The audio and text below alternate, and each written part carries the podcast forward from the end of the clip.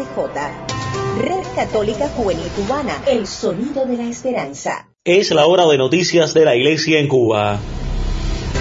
Red Católica Juvenil Cubana presenta En Detalles, En Detalles, suplemento informativo con noticias del acontecer nacional y extranjero de la Iglesia. En Detalles, En Detalles. Hola, sean todos bienvenidos a una nueva entrega de nuestro suplemento informativo en detalles de RCJ Radio, Red Católica Juvenil Cubana, el sonido de la esperanza, correspondiente a este viernes 5 de junio de 2020. En el comienzo agradecemos a las emisoras católicas latinoamericanas que reproducen nuestro espacio en sus parrillas de programación y a ustedes que nos permiten entrar en sus hogares. Recuerden quedarse en ellos unidos en la oración. De inmediato repasamos la página de titulares. El Papa Francisco pide fortalecer la educación para superar la crisis causada por el coronavirus. A pesar del cierre de templos y comunidades, la iglesia que peregrina en la diócesis de Matanzas se mantiene más cercana a los que la necesitan. Presentaremos en los finales el segmento Una luz en la oscuridad para reflexionar sobre un tema de actualidad con Julio Pernú Santiago. Le invitamos a una pausa antes de ampliar estas y otras informaciones. A todos muchas gracias por la preferencia y buena sintonía en detalles. En detalles. Compendio informativo con noticias nacionales y extranjeras de la Iglesia.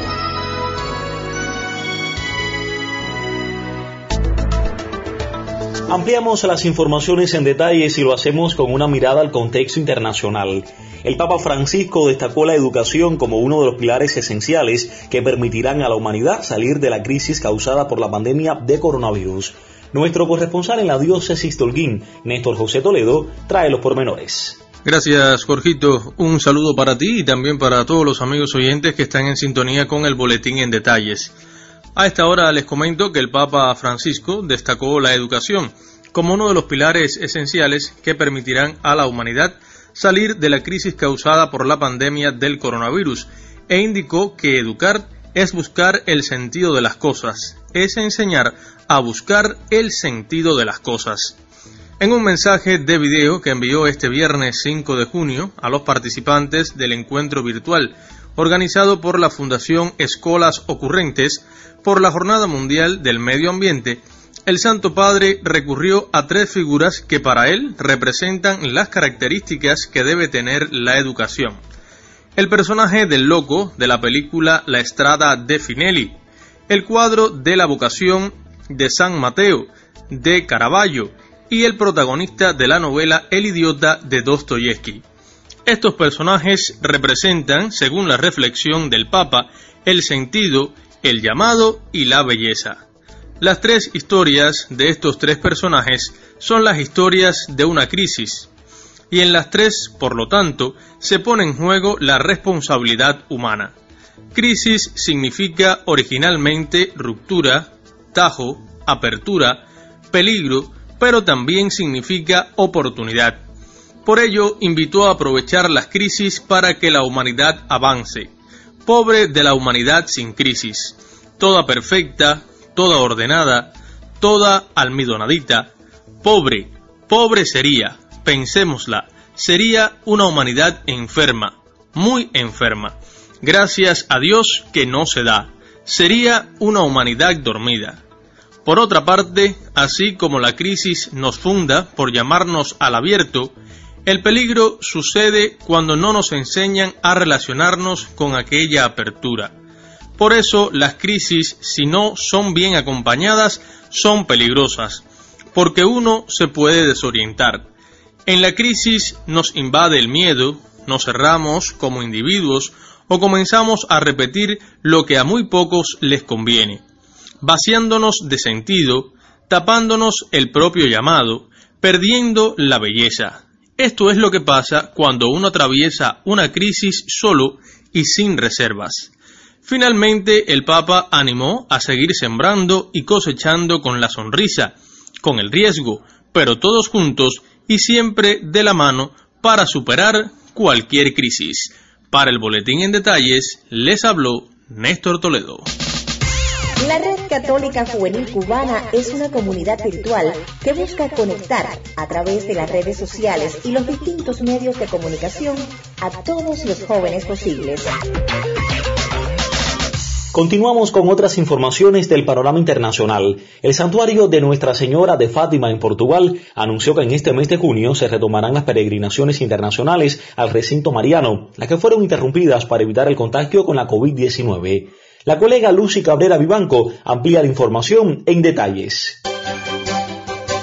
Así es, el santuario de Nuestra Señora de Fátima anunció que en este mes de junio se retomarán las peregrinaciones internacionales al recinto mariano las que fueron interrumpidas para evitar contagios por coronavirus y que llevó a celebrar el 13 de mayo el aniversario de la primera aparición de la Virgen María sin la participación de fieles.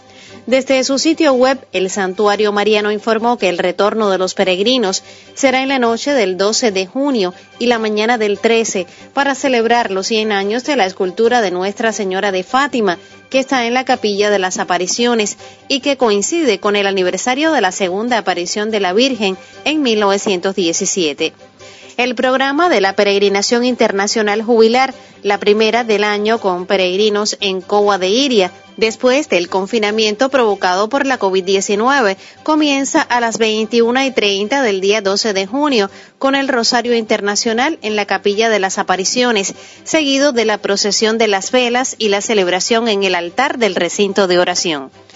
En el día 13 de junio, el Rosario Internacional tendrá lugar a las 9 en la Capilla de las Apariciones, seguido de la misa, la bendición de los enfermos y la procesión final, informó el santuario.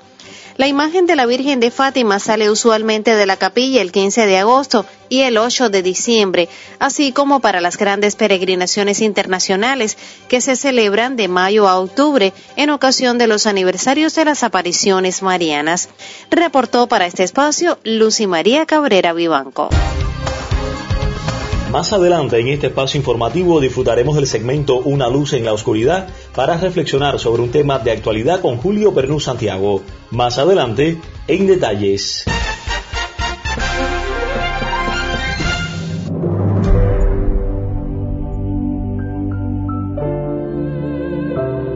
Muchas personas sufren por las graves dificultades que padecen. Nosotros podemos ayudarlas acompañándolas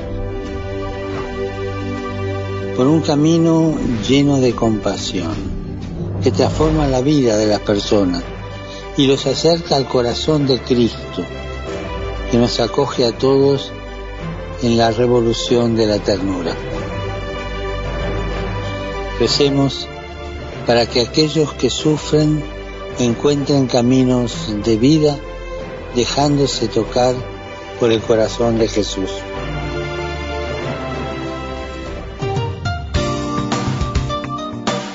Cambiamos de información y de contexto. A pesar del cierre de templos y comunidades, la iglesia que peregrina en la diócesis de Matanzas se mantiene más cercana a los que la necesitan. Varias han sido las iniciativas que han surgido a la luz del aislamiento social que impera por estos días debido al coronavirus. El padre José Agustín Zamora Gil, párroco y rector de la Milagrosa, llega en detalles con información. Un saludo y bendiciones en Dios uno y trino. Comparto la realidad que en estos días vivimos por la Atenas de Cuba. Aprovechando la oportunidad, desde la radio llevamos un mensaje de vida y esperanza cada domingo. ¿Cuántas personas esperan con anhelo este momento y son muchos los que a través de este programa se acercan a Cristo y conocen a la iglesia que peregrina en Matanzas. Muchas comunidades y pastorales aprovechan las redes sociales para llegar en medio de este aislamiento y sentirse en vida comunitaria. Hasta concursos y felicitaciones para cumpleañeros aparecen. Ya contamos con el espacio Luz entre Puentes, guía informativa para una nueva evangelización propia de estos tiempos. No hemos dejado de celebrar la Eucaristía y si bien muchos templos estaban cerrados, la iglesia está abierta y cercana a los que la necesitan. Reforzamos nuestra oración y caridad. Seguimos esperando el cercano clarear del fin de esta pandemia y agradecemos porque hemos podido hacer de nuestros corazones un sagrario para adorar a nuestro Dios y en cada hogar hemos intentado ser iglesia doméstica. Ahora pensamos juntos qué pastoral veraniega tendremos atípica este año en nuestra iglesia diocesana. Desde Matanzas les habló el padre José Agustín Zamora Gil.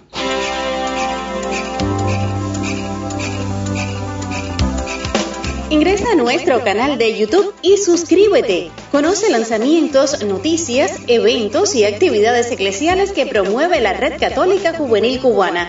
Siempre enredados con Jesucristo. Ya lo sabes, suscríbete, Red Católica Juvenil Cubana.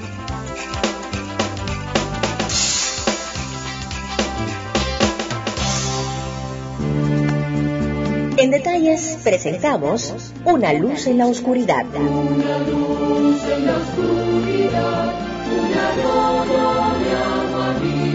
Nos vamos de inmediato hacia la Arquidiócesis de La Habana, específicamente hacia la redacción de Vida Cristiana. Allí se encuentra el colega Julio Pernú Santiago que nos presenta el segmento de cada viernes Una luz en la oscuridad. Te escuchamos. Gracias amigos del suplemento en detalles de la Red Católica Juvenil Cubana por este espacio de diálogo. A mi reflexión de hoy le he titulado ¿Quién mató a George Floyd? Para muchos la respuesta a la pregunta que da nombre a mi reflexión puede ser totalmente obvia. Derek Chauvin, nombre del policía que fue grabado arrodillado sobre el cuello del afroamericano George Floyd durante cerca de ocho minutos. Él es el asesino. Sin embargo, y para esto me apoyo en las palabras del cardenal Tucson, perfecto de la Santa Sede para la promoción del derecho humano integral, quien dijo, el racismo es un fenómeno global muy extendido y como iglesia esto va contra todos los fundamentos de nuestra concepción de las personas humanas desde su creación. Yo creo que cada vez que hemos sido racistas con otras personas matamos a Freud. Recuerdo a ese hombre que al discutir con una muchacha por el precio de su ruta desde el cerro hasta el parque central le gritó tenía que ser la negra esa. Ahí también estamos construyendo una postura racial que lleva a la exclusión, a la muerte. Durante muchos años me he preguntado, ¿por qué siendo Guanabacoa un municipio mestizo de La Habana, un por ciento mayor de los que vamos a la iglesia somos blancos? Un amigo sociólogo me ha dicho, Julio, es que la iglesia católica es de tradición española blanca y las religiones yoruba sincréticas que abundan en Guanabacoa se ajustan más al paradigma africano. ¿Me entiendes? Yo lo que entendí con seguridad es que tenemos el gran reto de construir mitos racistas alrededor de nuestros modos de proceder por eso agradecí mucho a Dios y al Papa Francisco la designación de Monseñor Silvano como obispo de Guantánamo. La condición de blanco no puede hacernos mejores que nadie. Nunca olvidaré el ejemplo de Rosa Parks, una mujer negra que desafió a la América Blanca, pues se negó a darle su asiento a un señor blanco en un ómnibus y de su valor surgió un movimiento. Me parece increíble que eso sucediese en el año 1955, pero ¿qué le podemos pedir a un mundo que va a pedir ayuda a Floyd y a muchos en África que no tienen nada para comer y los deja morir? Creo que todos podemos matar a George Floyd cuando oímos una bronca y como me dijo la despachadora mulata de la farmacia, pensamos, seguros que son negros. También cuando nos reímos del 10 de octubre decimos que además de celebrar el Día de la Liberación de los Esclavos, homenajeamos el primer robo con fuerza cuando una madre le dice a su hija o a su hijo, aquí negro en la casa, solo el color de los zapatos. O cuando valoramos a la gente por su color de piel sin conocerlo, como aquel cartel que buscaba dependiente para una cafetería pero tenía que ser blanca. En todas esas expresiones de nuestras carencias humanas matamos a George Floyd y muchas veces nosotros ocupamos sin percatarnos error de su ejecutor. Fue una colaboración de Julio Pernús con la esperanza de llevar un poco de luz a la oscuridad.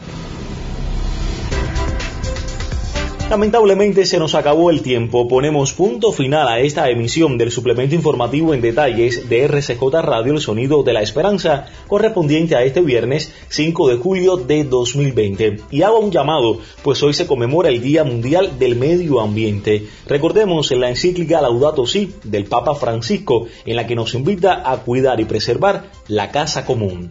A todos muchísimas gracias por la sintonía y la preferencia. De manera especial agradecemos a nuestros colegas de ACI Prensa, Vatican News y Radio Católica Mundial. El colectivo lo conformamos Lucy Cabrera Vivanco, Julio Pernús. Agradecemos al padre José Agustín Zamora Gil, Saily Bermúdez en las voces de mención y promoción, Carlos Javier López Quiñones en el diseño sonoro, conducción y dirección general, un servidor, Jorge Luis Nova Cordero, que nos invita a una nueva entrega. Hasta entonces, recuerde quedarse en casa, unidos en la oración. Que Dios nos bendiga a todos nosotros.